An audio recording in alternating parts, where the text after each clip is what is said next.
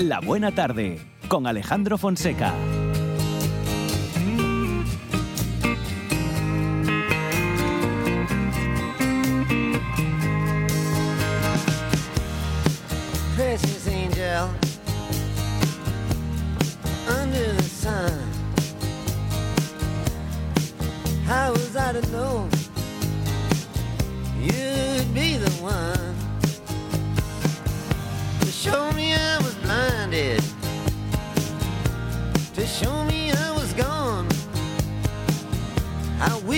Foundation I was standing upon? Now this spiritual warfare, flesh and blood breaking down. You either got faith or you got unbelief, and there ain't no neutral ground. The enemy is subtle, howbeit we're deceived when the truth's in our hearts, and we still don't believe.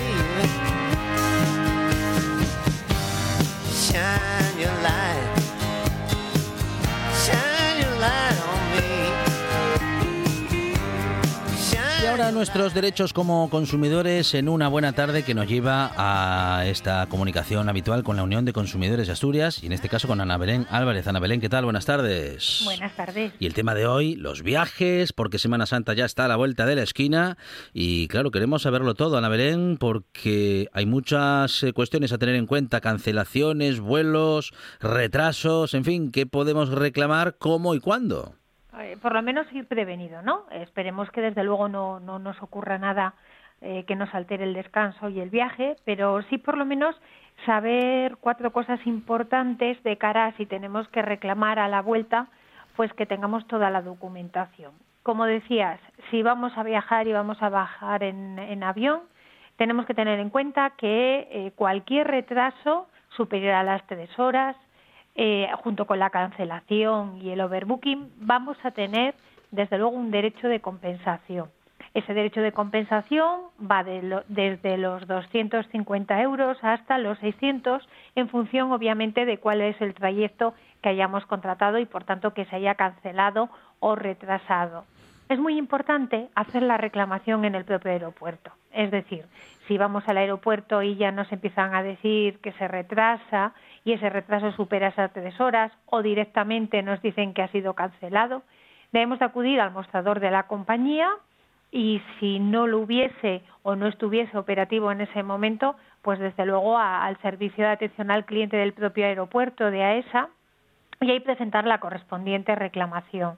Insistimos que eso va a ser importante de cara a la vuelta, pues dejar constancia que estuve en el aeropuerto y que por motivos ajenos, obviamente a mí, pues eh, no pude no pude viajar y no pude volar. Recordad también a los oyentes que también se pueden ver afectados por las huelgas ¿no? que, que se vienen en los últimos eh, días, tanto en Alemania como en Francia. Pues haríamos lo mismo. Cualquier retraso, desde luego, cualquier cancelación, dejar constancia en ese momento. Y es muy importante también para reclamar a posteriori eh, conservar todos los justificantes. Si no se hacen cargo pues de un desayuno, de una cena, o si incluso tenemos que ir al hotel a pasar una noche o gastar dinero en un taxi, insistimos, lo importante que es en ese caso eh, guardar todos esos justificantes. Si el problema viene con las maletas, voy a recoger la maleta y resulta que no está, o voy a recoger la maleta, ¿verdad? Y encuentro que, está rota. Bueno, pues entonces dirigirnos directamente al mostrador y pedir lo que se llama el PID, el parte de irregularidad. Es muy importante y fundamental salir con ese justificante de, del aeropuerto, sobre todo para si queremos que reclamar eh, los daños de una maleta. La única forma que vamos a poder reclamar a posteriori es tener un justificante que acredita que yo he reclamado en el aeropuerto antes de salir, que he recogido y he recepcionado la maleta, pero esta estaba rota. Básico y fundamental. Si los problemas nos pueden surgir en el hotel, por poner un ejemplo de hace muy poquitos días, ¿no? Pues cuando acudimos al hotel y resulta que eh, la planta eh, al lado de donde tengo la habitación está totalmente en obras. con las, los inconvenientes que yo me supone. No solamente no puedo descansar, sino que obviamente paso a tengo que atravesar unas obras para llegar a la habitación. Bueno, pues ahí eh, recordar que lo importante es poner la reclamación, dirigirnos a recepción y pedir o bien un cambio de habitación o incluso un traslado, un traslado de hotel. Que no nos hacen caso, pues dejar constancia desde luego a través de la hoja de reclamaciones o hacer las correspondientes las correspondientes fotos, ¿no? Y luego también advertir a los oyentes que últimamente nos está llamando gente en relación a empresas o a una determinada empresa que se dedica a llamar a personas para ofrecer eh, reservas de hoteles gratuitas. En concreto, eh, nos venden como un bono por 250 euros para eh, que sean gratis 40 noches de hoteles. Todo eso, eh, al final, ni mucho menos por 250 euros nos van a regalar 40 noches de hoteles, sino que es una oferta totalmente engañosa, porque al fin es un descuento sobre los precios de determinados hoteles. Lo que pasa es que las personas afectadas lo que nos denuncian es que cuando van a reservar en un hotel es incluso más caro hacerlo utilizando ese bono que si directamente contratas con cualquier otra plataforma o con el hotel. Por tanto, no dejarnos llevar, ¿verdad? Por todas esas ofertas. Comprobarlo siempre antes. Comprobarlo todo muy bien. Eh, bueno, pues eh, también cuando estemos decididos a hacer una reserva, ir haciendo capturas de pantalla, ¿no? De las condiciones que nos vamos encontrando, de modo que tengamos una prueba, ¿no? De, en, caso de que no se cumplan luego algunas de las condiciones, que esas eran las que a las que se comprometía, bueno, pues la página web o aquel servicio que estamos contratando. Exacto. Eh, cuando vamos a contratar, y más hoy en día que lo contratamos todo online y vemos las fotos, desde luego lo que contratamos es en base a lo que estamos viendo y eso es lo que tendremos que encontrarnos cuando llegamos a nuestro destino. La única forma pues es guardar esos pantallazos y luego si eh, ponemos siempre un ejemplo claro, ¿no? Reservo una habitación con terraza, llego y no tengo terraza, reservo una habitación con piscina, llego y está en obras la, piscina. Obviamente hemos contratado en función de unos determinados servicios o de unas determinadas características o condiciones y que van incluidas en el precio que hemos pagado. Entonces deberíamos, obviamente, de dirigirnos a recepción, decir que, oye, ha habido un incumplimiento, yo no he pagado por esto, y a partir de ahí, si no, dejar constancia con la hoja de reclamaciones y con las fotos. Muy bien. Bueno, pues hay que tomar esos recaudos por si acaso no cumpliesen con los compromisos adquiridos, porque como dices Ana Belén, todos esperamos que bueno que todo esté tal cual lo hemos solicitado, tal cual lo hemos visto y ojalá que nadie tenga que hacer ninguna reclamación, aunque eh, bueno pues eh, se trata de eso, ¿no? De estar preparados en caso de tener que hacerlo saber nuestros derechos y cómo ejercitarlos, pero desde luego deseando a todos los oyentes que disfruten y que no tengan que hacerlo. Bueno, Ana Belén, eh, momento entonces para bueno seguir contratando mm, viajes, reservas y demás, porque Internet, desde luego, es un medio seguro para hacerlo y sigue teniendo la bueno pues todas las garantías, ¿no? Que, que podemos con las que podemos contar en bueno pues eh, comparable también a otros medios para poder realizarlas. Totalmente. Lo que tenemos que hacer es eh, mirar bien a qué plataforma contratamos. Eh, si, por ejemplo, vamos directamente a un hotel o estamos reservando para un restaurante o para un determinado sitio, mirar siempre esa página web, ¿no? Comprobar que sea una página segura y también ver todas las reseñas que podamos tener, que no sea posteriori. Es que ahora veo que tenía quejas, no, mirarlo previamente, ¿no? Cerciorarnos bien. Es el medio que nos va a permitir, desde luego, desde casa y con calma, comparar precios y características y en base a eso desde luego, siendo precavidos, no deberíamos de tener ningún problema. Ana Belén Álvarez, de la Unión de Consumidores de Asturias. Ana Belén, gracias. Un abrazo. Un saludo. 78 consejos. Dos horas de radio. Noticias. Historias. Cada tarde. De 6 a 8. Directo a Asturias. En RPA.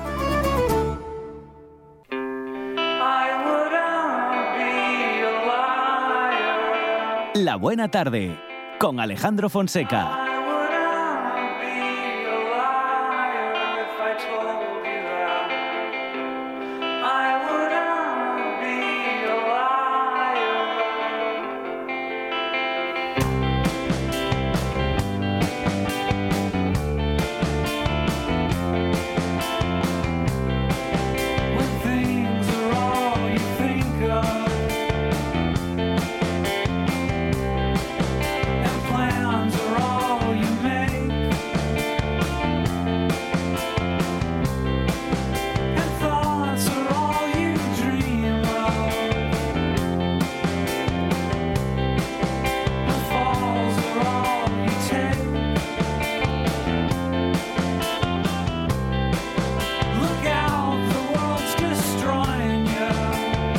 Próximos minutos vamos a hablar con nuestro abogado de guardia Borja Álvarez de una de las cuestiones eh, sobre las que se está hablando en estos días en medios de comunicación a partir de bueno pues de la decisión eh, que ha tomado una persona pública como Ana Obregón y es la gestación, la gestación subrogada. Borja Álvarez, ¿qué tal? Buenas tardes. Muy buenas tardes. Nuestro abogado de guardia en esta buena tarde, al que podemos encontrar en la calle Covadonga número 5 de Oviedo y en borjaabogados.es. Bueno, Borja, hemos hablado alguna vez de la gestación subrogada en nuestro programa, pero claro, hoy no podíamos evitar recorrer esta cuestión a cuenta justamente de, bueno, de las últimas noticias y de la polémica también que hay en medios eh, a partir de, bueno, pues de esa noticia en particular y del concepto en general, Borja. Sí, bueno, eh, quiero decir, vuelve, vuelve una vez más a, a saltar a la palestra por, por lo, porque vamos a ver, esto al final es una operación cara, es un tema muy caro, Sí, sí. con lo cual es un tema que solo puede, al que solo pueden hacer las personas con una capacidad económica alta. Y como es algo que esas personas muchas veces o en algunas ocasiones con- con- coincide que son personas públicas, con lo cual una y otra vez sale a la luz pública eh, esta práctica eh, que se reitera en diversas ocasiones, pero que, ya te digo, de vez en cuando sale a la, a la luz pública y parece que, que se somete a- al criterio público la práctica dependiendo de la persona que sea. Parece que muchas veces eh, el hecho de que sea una persona otra que por especiales motivos de mm, conocimiento, de mm, que sea más famosa, menos famosa, que caiga mejor, que caiga peor, que haya tenido unas en su vida unas situaciones más o menos duras, se justifica más o menos esta práctica. Y es lo que de repente vuelve a pasar otra vez. Justamente lo comentábamos en el inicio de nuestro programa, ¿no? Una decisión polémica y una cuestión que cada vez que hablamos de ella, Borja, bueno, pues hay opiniones, ¿no? Eh, para todo. Eh, en este caso, pues, eh, en fin, también hay opiniones diferentes al respecto, aunque lo que no es una opinión, sino que es una, un hecho, es nuestra, nuestra legislación que prohíbe la gestación subrogada. Sí, aquí en la última en la última ley que se hizo de medios de reproducción asistida, eh, no es que es, eh, porque en las leyes anteriores se obviaba el tema, ¿no? Pero en la última se acogió la decisión de expresamente prohibir la gestación subrogada en nuestro país. ¿Esto qué significa? Que aquí no se puede alquilar úteros, no se pueden comprar embarazos, aquí no se puede pagar a una mujer para que tenga un hijo por otra persona. Eso está totalmente prohibido en España, independientemente del material genético, del no material genético, ¿vale? Hay una discusión en, algunas ocasiones que sí que parece abrir un poco la brecha, que es la situación, la, la opción canadiense, que se llama que en Canadá sí que está permitida, pero siempre y cuando no haya ningún tipo de contraprestación económica. Es decir, eh, yo mm, hablo con mi vecina que me que digo tengo una gana de tener un crío que no veo y me dice ya pues mira no te preocupes que te me- quedo yo embarazada y, y, y lo tenemos pero luego es, eh, yo no no no lo establezco o sea no lo reconozco como hijo mío y ya está no pues esta esta es un poco la opción que hay en Canadá. Pero el resto de las opciones es son eh, son inviables, o sea, eh, en Canadá no hay la opción de pagar. En España ni siquiera esa opción, ¿vale? De ese modo la gestación subrogada queda limitada a muy pocos países.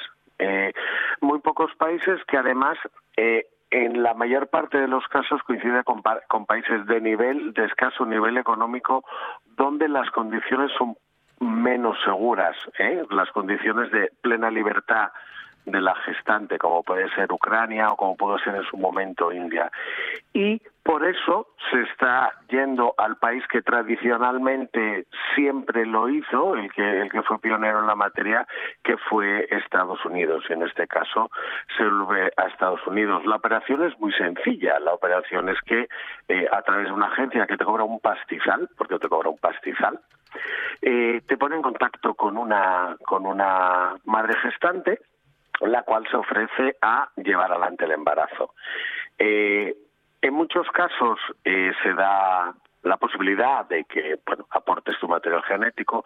Y en otros muchos casos eh, cuando ya las personas han intentado por muchos medios tener hijos cuando ya eh, parece que hay problemas lo que lo que acaban de alguna manera vendiéndote parece ser según las últimas según los últimos eh, estudios o los últimos reportajes que yo leí al respecto las últimas investigaciones te acaban vendiendo incluso el embrión, porque realmente tú cuando pagas ese dineral lo que quieres es asegurarte que te van a entregar un niño sano, no y, a ser posible guapo y del sexo que elijas. Esto es es casi un encargo, con lo cual no no te vas a, arriesgar, ¿no? A pagar un pastizal para que te den eso.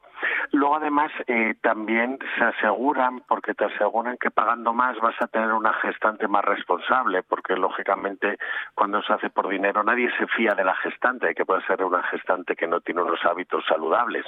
Con lo cual, las gestantes también están en un ranking en el que cobran más o menos por tener esos esos embarazos. ¿no? Tremendo. Eh, Eh, A partir de ahí, Sí, eh, sí.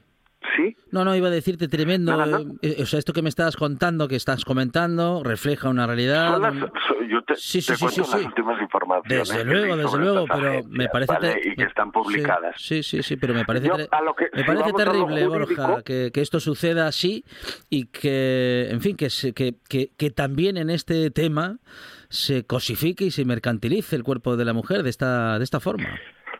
Claro, sí, de hecho, a ver, eh, aquí lo que, a lo que va lo jurídico, que me fui un poco por cómo funciona el mm, tema, mm. Eh, aquí en España, tras la prohibición, Mm. surgió la, la, el problema de que había varias personas, o sea, empezaron a surgir problemas de personas que acudían al extranjero a hacer esta gestación subrogada, la madre gestante tenía el hijo, se lo daba y ellos llegaban a España y decían, este es mi hijo. Y aquí en España el registro civil decía, yo no tengo Mm, yo no mm. te puedo inscribir esta afiliación Claro. porque no tengo constancia de este nacimiento y no tengo constancia de que sea tuyo. Ojo, pensemos que eh, puede ser un hijo robado. Quiero decir, en este caso, bueno, traen documentos y Mm, tal, pero mm, el mm. registro civil en principio para, ¿no? Esto se va recurriendo y llega al Supremo. El Supremo dictó hace años ya una sentencia y volvió a llegar ahora al Tribunal Supremo el año pasado, yo creo que fue ahora hace un año, dictó otra sentencia en la cual es muy tasativo. Dice que eh, la mujer gesta, o sea, lo dice así en la sentencia, esto no lo, no lo digo yo, eh, lo dice el Tribunal Supremo, que la mujer gestante y el bebé son tratados como meros objetos, no como personas dotadas de la dignidad propia de su condición de seres humanos y de los derechos fundamentales inherentes a esa dignidad. Y por ello, eh, dice el Tribunal Supremo también que es un daño, que esa práctica entraña un daño al interés superior del menor y una explotación de la mujer que son inaceptables y por tanto atenta contra derechos reconocidos en nuestra Constitución y en la Convención sobre los Derechos del Niño. Es decir, el Supremo dice que esta práctica atenta de tal forma con la contra la dignidad propia de la condición de seres humanos, tanto del menor como de la madre gestante, que es totalmente inaceptable en nuestro país. Que no sé, que vamos, que está totalmente vetada por esos motivos. Pero ¿qué pasa, Alejandro? Que cuando esto pasa, te pasa porque tú, y sobre todo cuando llega al Tribunal Supremo después de años de litigios, tú tienes un menor o una menor en España. Tienes un menor o una menor en una situación irregular, sin opción a retorno y que no puedes desatender y que no puedes permitir que no tenga unos derechos, que no tenga no puedes no puedes obviar el tema de que hay que velar por su interés menor, por su interés superior, ese interés superior del menor del que yo siempre hablo, ¿no? Sí, sí, sí. Y por eso el Tribunal Supremo concluye, esto está prohibido, pero en este caso concreto, y puesto que este niño está aquí, tenemos que permitir que se inscriba. Y- interés de este niño concreto, Sí, sí, sí, sí. tenemos que permitir que esté aquí. Y Esta es la puerta que está abriendo Ajá. a todos estos a todos estos sistemas que están viniendo. En todo caso, Estados Unidos y por eso la gente de posibles, la gente con dinero, con mucho dinero, porque cuesta mucho esto, eh, acude a Estados Unidos. Acá Estados Unidos te da una opción que no te dan el resto de los países que practican esta, que hacen esta práctica.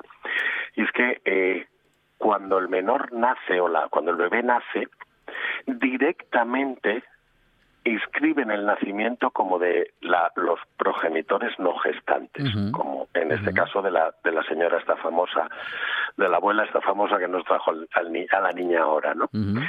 Inscriben directamente ese nacimiento, como si ya eh, esa filiación consta allí. Allí hay un sistema distinto de filiación y puedes eh, inscribir al niño como tuyo. Lo ratifica un juez y tú ya vienes aquí a España con el niño reconocido como tuyo. Y por eso aquí se consolida, luego se convalida esa, esa inscripción y se registra. Bueno, lo registran ya en el consulado allí y ya entras con el niño como, como español, como hijo tuyo y español. En otros países eso no se, no se acababa de hacer y por eso la gente llegaba con los menores y no se podían inscribir. En otros casos, otro tema famoso que hubo hace muchos años, yo creo que fue el primero, una, era, una, era una pareja homoparental en la cual había material genético de uno de ellos. Eh, uno de los padres era donante, con lo cual biológicamente el hijo era de ese padre y allí se reconoció así. Pero cuando entraron aquí, el otro padre lo quiso reconocer como suyo y dijeron, no, este niño solo puede tener un padre. Tiene una madre allí que renunció y entonces se queda con un solo padre. Usted puede adoptar pero tampoco aquellos aquel otro progenitor quería adoptar, quería que constara directamente como hijo suyo. Y esa fue la primera sentencia que también salió en contra de la gestación subrogada en nuestro país, que, insisto, no está permitida. Al final, lo que se hacen son una eh, se hace una construcción de ingeniería jurídica internacional que yo creo que supone al final un fraude de ley y que se tiene que respetar por lo que te digo, porque ya tienes al crío aquí, ¿qué vas a hacer? Quiero decir, eh, los, los juristas del Tribunal Supremo tenemos nuestro corazón y velamos por el interés de los menores. Una vez que está aquí no puedes hacer nada, pero evidentemente las duras palabras del Tribunal Supremo están ahí para, para los restos, ¿no? Bueno, eh, una cuestión que nos queda pues diametralmente clara en esta conversación hoy con Borja Álvarez, eh, pues aquellas personas, aquellas familias que hacen este tipo de operaciones ya saben, ya cuentan, pues en fin, con que si lo hacen en un país donde esta cuestión, la de la gestación subrogada, es legal, eh, al llegar a nuestro país, mm, pues ya, mm, en fin, nuestra la justicia ya está, digamos que preparada eh, para aceptar a ese menor o a esa menor justamente en virtud de, protegerla o de protegerle. Sí, bueno, fundamentalmente lo que se está haciendo con Estados Unidos y con Ucrania. Lo que pasa es que también es cierto que ahora, con la situación de la guerra en Ucrania, eh, las agencias están trabajando menos allí que son más baratos ahora, ¿eh? porque ahora en, Ucrania es más barato, porque como hay guerra, eh, que pero Estados Unidos y Ucrania sí que vienen con una resolución judicial que los declara hijos, con lo cual es más difícil la impugnación de la afiliación porque lo que se reconoce se intentó eh, sí que se intentó porque a ver tú no puedes reconocer en España hmm. una resolución que atenta contra el orden público yo no puedo reconocer en España una resolución judicial de un país que diga que la mujer es menos que el marido no por ejemplo porque atenta al orden público eh, o, una sentencia de Estados Unidos que imponga la pena de muerte. No, se puede aprobar en España porque va contra nuestro orden público. En este caso, el orden público contra el que van este tipo de resoluciones extranjeras, insisto, acaba cediendo ante el interés del menor que puede con todo. Y lo están haciendo, ya te digo, eh, fundamentalmente últimamente, Canadá está en la posición que te decía antes, Estados Unidos y Ucrania están en esa posición de legalización, eh, Estados Unidos porque tiene esa, esa mentalidad Ucrania, bueno, por, por algún otro motivo, sí es cierto que Ucrania con lo de la guerra ahora decayó. Eh, yo no sé si os acordáis, cuando estalló la guerra en Ucrania, uno de los primeros problemas que hubo fue esto, el, el proteger a las madres gestantes que se llevaron a, a una especie de, de rebustos especiales donde las mm, tenían mm. especialmente protegidas hasta que dieran a luz el, el, el hijo de, de estas otras personas a las cuales se lo, se lo daban y luego ya quedaban totalmente desprotegidas. Sí es cierto que algunas familias españolas eh, por proteger ese embarazo lograron traer a algunas algunas madres que, que tenían dentro a estos niños, ¿no? Eh, pero se, se generan siempre situaciones bastante extrañas y bastante límites a la legalidad y límites al respeto a los derechos humanos siempre en esta situación. Es una situación que siempre es discutible, la gestación subrogada genera genera muchísimos posicionamientos, muchas veces ideológicos, pero yo creo que, que yo ya te digo, cuando leí el año pasado la sentencia del Supremo, que todavía comenté hace poco con los magistrados que la que la que la dictaron, que no no son quiero decir, no, no, no son feminazis, ¿eh? Los que la, Sí, sí, sí. precisamente.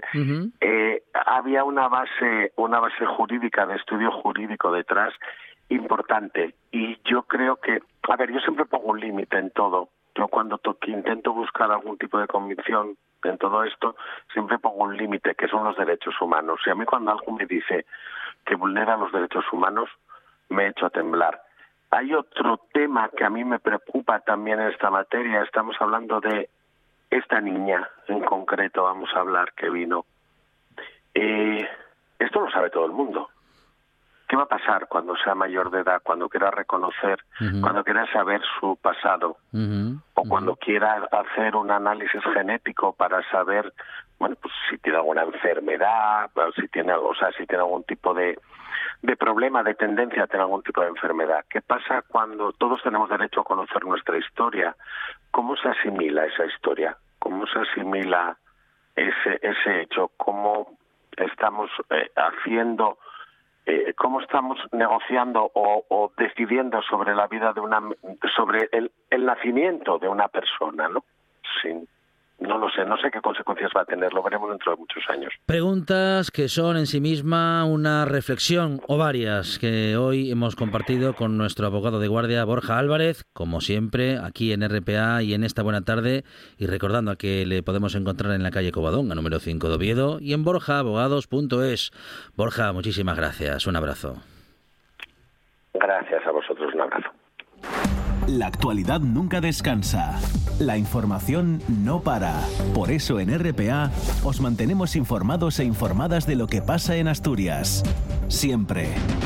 También el fin de semana. Los sábados y domingos, boletines horarios desde las 10 de la mañana. Y a partir de las 2 y media de la tarde, Asturias hoy fin de semana. En RPA, la información también en fin de semana. RPA. Vocación de servicio público. La buena tarde.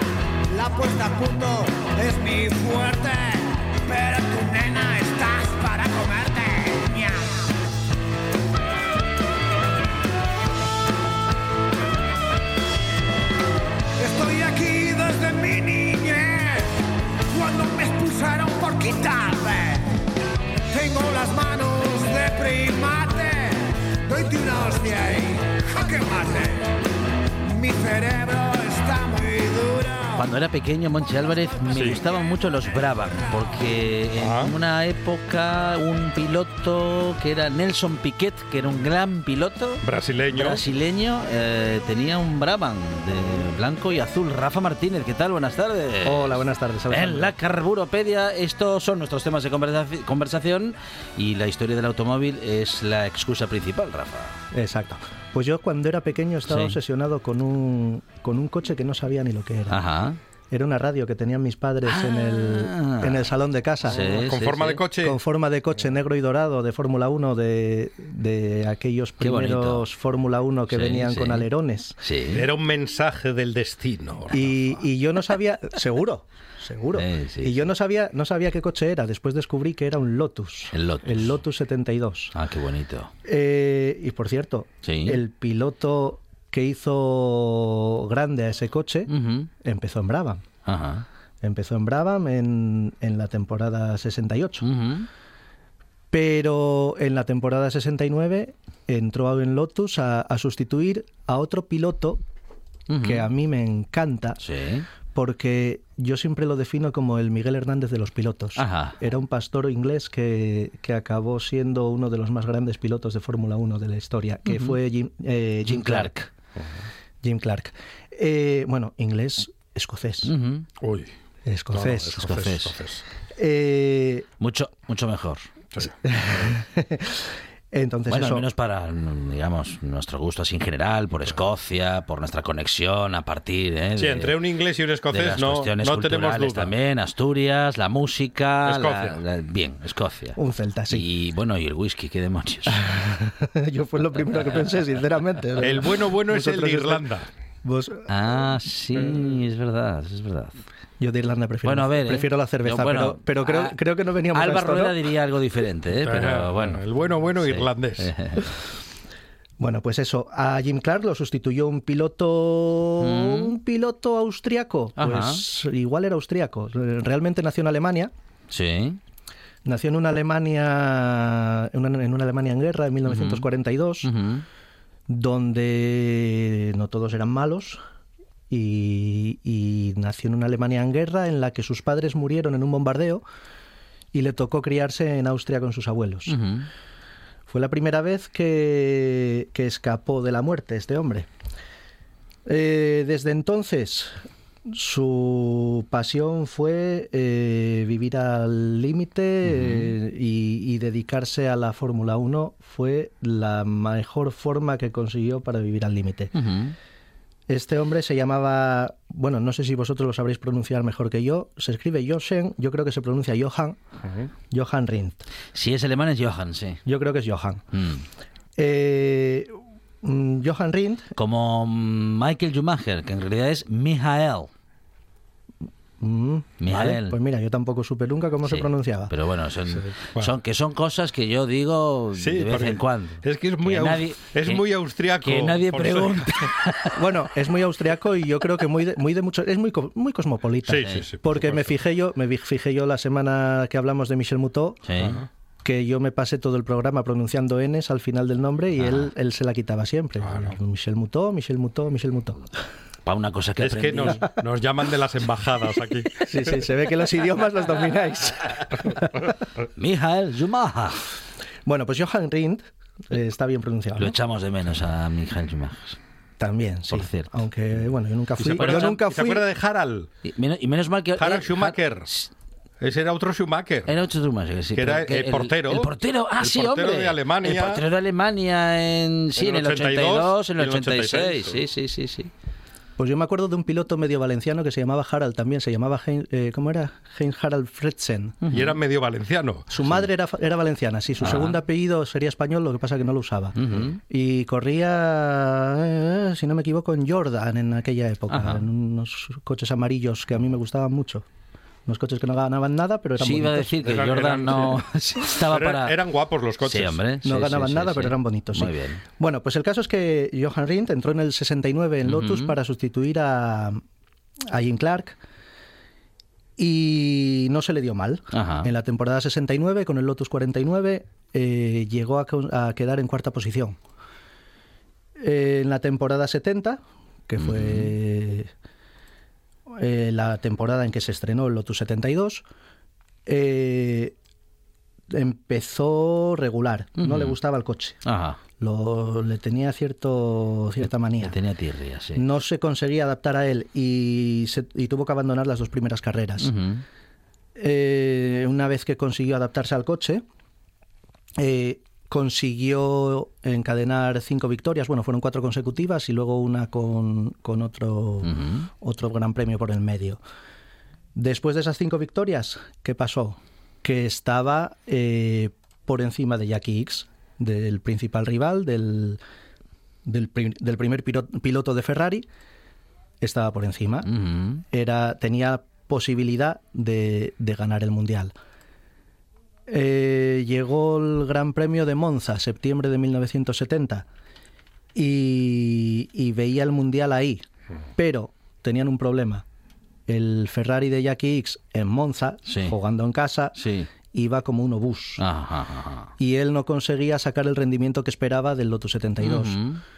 Le propuso a Chapman, a Colin Chapman, un personaje que tiene Carburopedia para rato también, eh, le propuso eh, utilizar solo para esa carrera el Lotus 49, con el que él sí se encontraba a gusto, pero Chapman dijo que, que no podía ser, que el coche tenía que ser el de la temporada Claro. y que no podían tirar de, de un coche antiguo y que tenía que hacer lo que pudiera con ese coche. ¿Qué fue lo que pudo hacer? ¿O qué se le ocurrió a alguien que podían hacer? Sí. Quitar los alerones. Ala. Si el coche no anda, Sí. pues ¿qué hacemos? Le quitamos el alerón O sea, claro, trasero. si le quitamos los alerones, igual va más rápido, pero igual vuela, pero vuela literalmente. Se convirtió, según el compañero de equipo, Sí. que no quiso que le realizaran esa Ah, maniobra con, su cora- con su- peligrosísimo. con su coche de Mm, según John mm, Miles, se ujú. convirtió en una máquina totalmente ingobernable. Claro, claro, claro, claro. Es más, eh, decían eh, los pilotos a los que rebasó en los entrenamientos del viernes.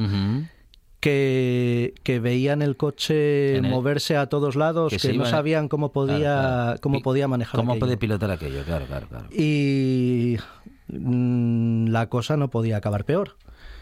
Mm, Si el coche va muy rápido pero no es estable, al final lo que pasa es lo que tiene que pasar. Y en la, en la curva de la parábola del circuito de Monza, un 4 de septiembre de 1970, en unos entrenamientos, en los entrenamientos de ese Gran Premio, el coche se fue de frente, voló.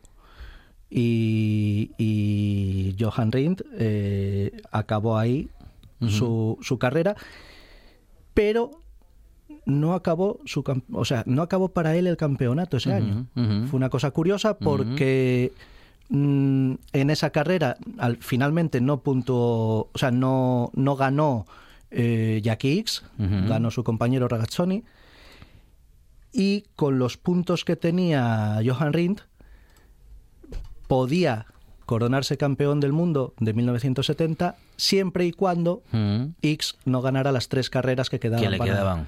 para acabar la temporada. Sí. Era difícil, pero no era imposible. Era difícil sobre todo porque quien quedaba quien quedaba quienes quedaban al mando eran John, John Miles y de, de mm, piloto de segundo piloto de la escudería recién llegado con solo 24 años había un, un joven brasileño de sonrisa encantadora que se llamaba Emerson Fittipaldi ¡Wow! que nunca había ganado nada. Un chavalete que acababa de acceder a la Fórmula 1, que nunca había ganado nada y que y que estaba ahí para ver qué se podía hacer cara a la temporada que viene. Era el tercer piloto de la escudería realmente cuando, cuando aquello pasó el 4 de septiembre. La siguiente carrera la ganó X, pero la carrera, el Gran Premio de Estados Unidos, el 4 de octubre, justo un mes después de la- del fallecimiento de, de Johan Rindt, el 4 de octubre de 1970, se convirtió en una fecha histórica por dos motivos. Sí. El primero, aquel chavalete de 24 Mm, años mm. que nunca había ganado nada, Sí. consiguió ganar el Gran Premio de Estados Unidos En la segunda carrera que... En la- en la que- segunda carrera importante que corría. competía, Sí. y se convirtió en el primer piloto, o sea, en el piloto más joven en conseguir un gran premio. Mm, Marca que no le quitó Fernando Alonso hasta treinta y tantos años después. Si no me equivoco, Alonso fue en un Ring en 2004. Entonces son 34 años. Ujú. Y, y consiguió que Lotus resurgiera de las cenizas de Johan Rindt y este hombre se llevara el único mundial póstumo de la historia de la Fórmula 1. Porque en ese momento X, aunque ganó la carrera siguiente, en ese momento se quedó sin opciones para, para ganar el mundial, quedó segundo en ese mundial. Qué historia Buenísima. mm, increíble, ¿no? La que nos acabas de contar, Rafa, que acabas de compartir con nosotros y además, como dices, Emerson Fittipaldi que se convirtió en un genérico, digamos, ¿no? Porque pues a cualquiera todavía hoy le dicen ¿a dónde vas Fittipaldi? Sí, sí, sí. Yo, yo, yo durante muchos años pensaba que Fittipaldi era un señor que conducía mal y adelantaba a mi padre con el 127. No, no sabía que era... En los Luego- 80 todo el mundo lo decía. Sí.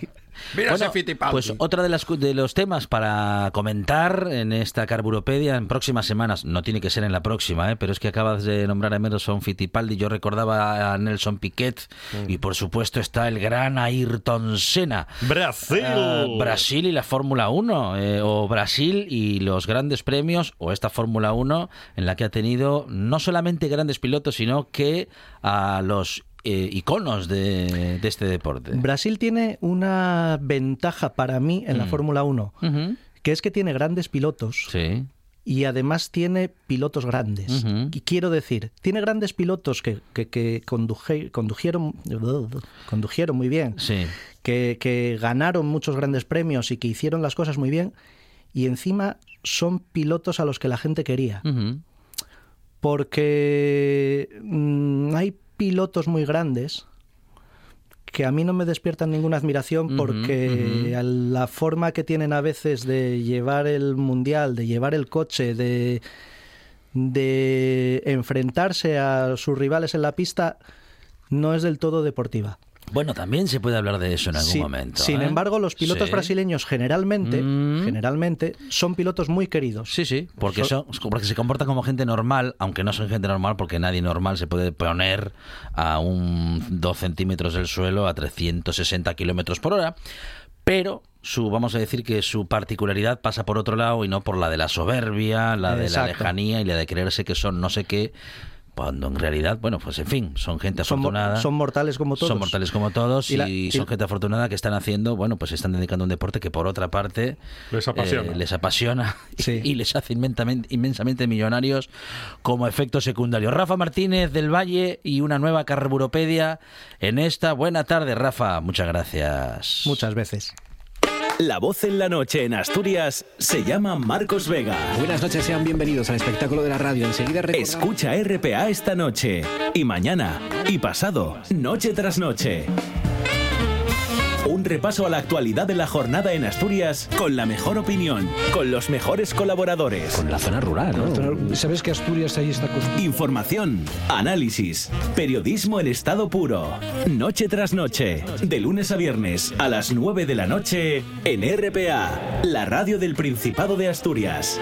La nuestra.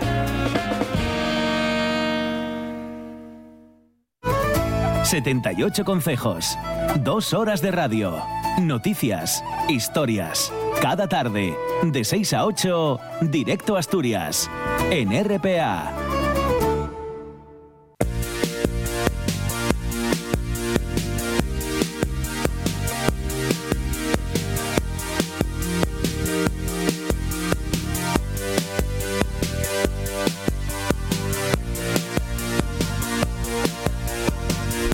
Momento ahora para enterarnos de muchas cosas, Monchi Álvarez, porque hay un montón de curiosidades eh, que son interesantes conocer. Mire, mire qué libro gordo trae Camblor. Es el libro gordo de Camblor. Son todas las curiosas curiosidades, qué barbaridad. Es doble tomo, además, ¿eh? Sí. sí. Muy Eh, bien editado. que, eh, con una con encuadernación muy cuidada. Oh, Gonzalo Camblor, ¿qué tal? Buenas tardes. Cuero, Hola, ver- Alejandro. cuero verde inglés. Claro. Sí, sí, sí. Hola, Machi, buenas tardes a todos. Bueno, no sé, traigo aquí los folios medio. o sea que. Pero bueno, vamos allá. Eh, arrancamos con una expresión: tirar la toalla. Ah, Ah, sí, sí. Evidentemente- Muy, cono- muy conocido en el boxeo. Eso es. En general, en los deportes de combate o Sí. lucha, la verdad es que sí. Eh, en principio es que te rindes. ya. que has perdido la, Sí. la lucha. Pero la- el origen de la expresión es Ajá. romano. Ajá. Si es que volvemos a los Claro, romanos, sí. si es que entre uno y otro. Claro. Bueno, en las termas eh, no solo era para asearse, evidentemente, Sí. sino también un lugar donde reunirse, donde Ajá. tener distensiones políticas o actividades erótico-festivas. Ah, sí. Donde conocer gente. También, Y por se conocía, eso es, eso también se es. conocía gente. Eso es, eso es. Entonces los hombres mayores podían Sí. hacer propuestas a los jóvenes Ah, sí. que en algunos casos buscaban ese tipo de relaciones. Ajá. Así que cuando recibía la propuesta, el joven Sí. se colocaba delante del mayor Ajá. y si ataba un segundo nudo en su toalla, Sí. era que rechazaba. Ah, La- el segundo nudo era- el segundo nudo El segundo era, el segundo Era malo, nudo era era, malo. no. No, Eso era no, es. eso. Era malo, no. malo no. Eso no. No, No, era, era, no. era Era no. No. De entrada no. sí. De entrada no. Eso es. Y Que nada. dirían Sí. los del PSOE en el referéndum aquel. Sí. Pues claro. Y Sección patrocinada por Jabones Chimbo. Porque Sí. si aceptaba la proposición, dejaba caer la Ah, toalla. qué gesto, Bueno, más, qué gesto es- más poético. es. Qué El poco sutil, de- también Bueno, sí. Sumisión, rendición. Claro. eh, bueno, pues No, aceptaba pero, la, está- pero eso, la yo- proposición. pero eh, se ha convertido, no, está mal. O sea, está mal, digo, la conversión que hemos hecho de tirar la toalla como aceptación, más luego, por otra parte, luego lo de tirar la toalla como, Como derrota. Como De derrota. Claro, Claro. mm, son dos cosas diferentes. A la, la aceptación es todo lo contrario a la, sí, sí, a la sí, derrota. Sí, sí, sí. Lo que pasa es que. Es bueno, el tri- en este caso es el triunfo Del amor. del amor. Sí, bueno, no, Ocasional. Es lo, no es lo mismo. Por ejemplo, sí, sí. que puedes- Aunque- aunque Ocasional sea- como sí, ca- sí, sí, sí. casi todos los amores. amores, sí. vale, vale. Pero bueno, sí, la verdad que no deja de ser un gesto. Pero Sí, bueno, que- ahí está. Pero bueno, esa sí, sí. connotación Luego actual, se ha bueno. utilizado lo de. Porque luego se tira la toalla en, en boxeo, que ahí sí que ya es completamente distinto, ¿no? Sí, se sí, tira sí. la toalla Es que el combate está anunciando terminado. que nuestro. El boxeador ya no puede más. Nuestro, Nuestro boxeador pugil pues, tira la toalla, lo que no lo hace él porque no puede, que está en el suelo y no puede más. Sí, sí, sí. La La tira, sí. pues. eh, el de su- fuera, su, el equipo. entrenador y tal, Sí. que, es, que es el que tiene la toalla también, claro. Ya. Bueno, vamos ahora con las fobias. Antrofobia. Antrofobia. Miedo a las flores. Ajá. A las Ah, no, flores. pero ¿cómo Que tiene que estar pasándolo muy mal estas Sí. semanas, porque Ya. están los árboles echando flores Ya. como locos. Sí, Que sí, ser miedo a ciertos antros. Claro. Antro. Ah, sí. No entro ni muerto. Dice, mira, mira las caras que salen. entro en el antro. mira las caras que salen de ahí. Parece, no, no. parece el bar de la guerra de las galaxias. Pero cutre además. ¿no? Sí, sí, sí. Bueno, Bueno, el bar de la Guerra de las Galaxias ya era bastante cutre. era lo bastante cutre. Creo sí. que ponían Sansón. Sí, sí, sí. No tenía mucha opción. Bueno, pues pasamos de la antrofobia, miedo a las flores, a la dendrofobia, miedo a los árboles. Ajá. Pa- pa que Pero se- ¿cómo se, no se puede se tener miedo a junten los árboles, hombre? Por Qué, favor. qué- Sí, qué sí, barbaridad. Sí, sí. Y la tercera sería iofobia. Ajá. Pero esta es muy miedo al veneno. Claro, bueno. eh, Vamos, sí. palmario, ahí bueno, sí que no hay todo- Dame veneno que quiero morir. Claro, ahí sí que no hay vuelta. Yo creía que iofobia era la fobia al diptongo. Ah, también podría ser. Sí, sí, sí. No, no está mal visto. No está mal visto. Claro. Bueno, la semana pasada habíamos hecho eh, una primera, Sí. una primera, un primer acercamiento a la jubilación, ¿no? Como el origen de la jubilación. ya De tal. ya hecho, podía no. ser. Cada semana, cada semana hacemos Nos un pequeño acercamos. acercamiento a la jubilación, sí, sí. muy pequeño, por cierto. Eso es lo que nos mantiene Pero con bueno, esperanza e nos acercamos Y bueno, ritmo a que la va la cosa- jubilación Eso creemos. o a la muerte, lo que llegue primero. No, pero, bueno, al ritmo que va la cosa. En lo segundo no se piensa. eh, nuestra edad de jubilación Eh, sí. empieza a parecerse a la parábola de la tortuga y el corredor, Sí, sí, que sí. nunca lo iba a alcanzar, Eh, porque no. siempre es la mitad de la mitad de la mitad. Mm. La jubilación, con nuestros políticos ahora parece que vamos en esa dirección, Sí. cada vez más lejos. un saludo para Macron desde aquí, que Sí. tiene un lío tremendo Haciendo con ese amigos, tema. haciendo amigos, sí, Sí, sí. sí, sí. Bueno, pues siguiendo con el tema, a finales del siglo XIX en Prusia, el canciller alemán Otto von Bismarck emprendió la moder- modernización del país construyendo ferrocarriles y telégrafos. Pero claro, para hacer esas líneas necesitaba mucha mano de obra. Pero los agricultores, ganaderos y demás profesionales no tenían ninguna gana de meterse a hacer estas obras. Así que el incentivo que propuso fue, vas a tener trabajo de por vida. Ajá.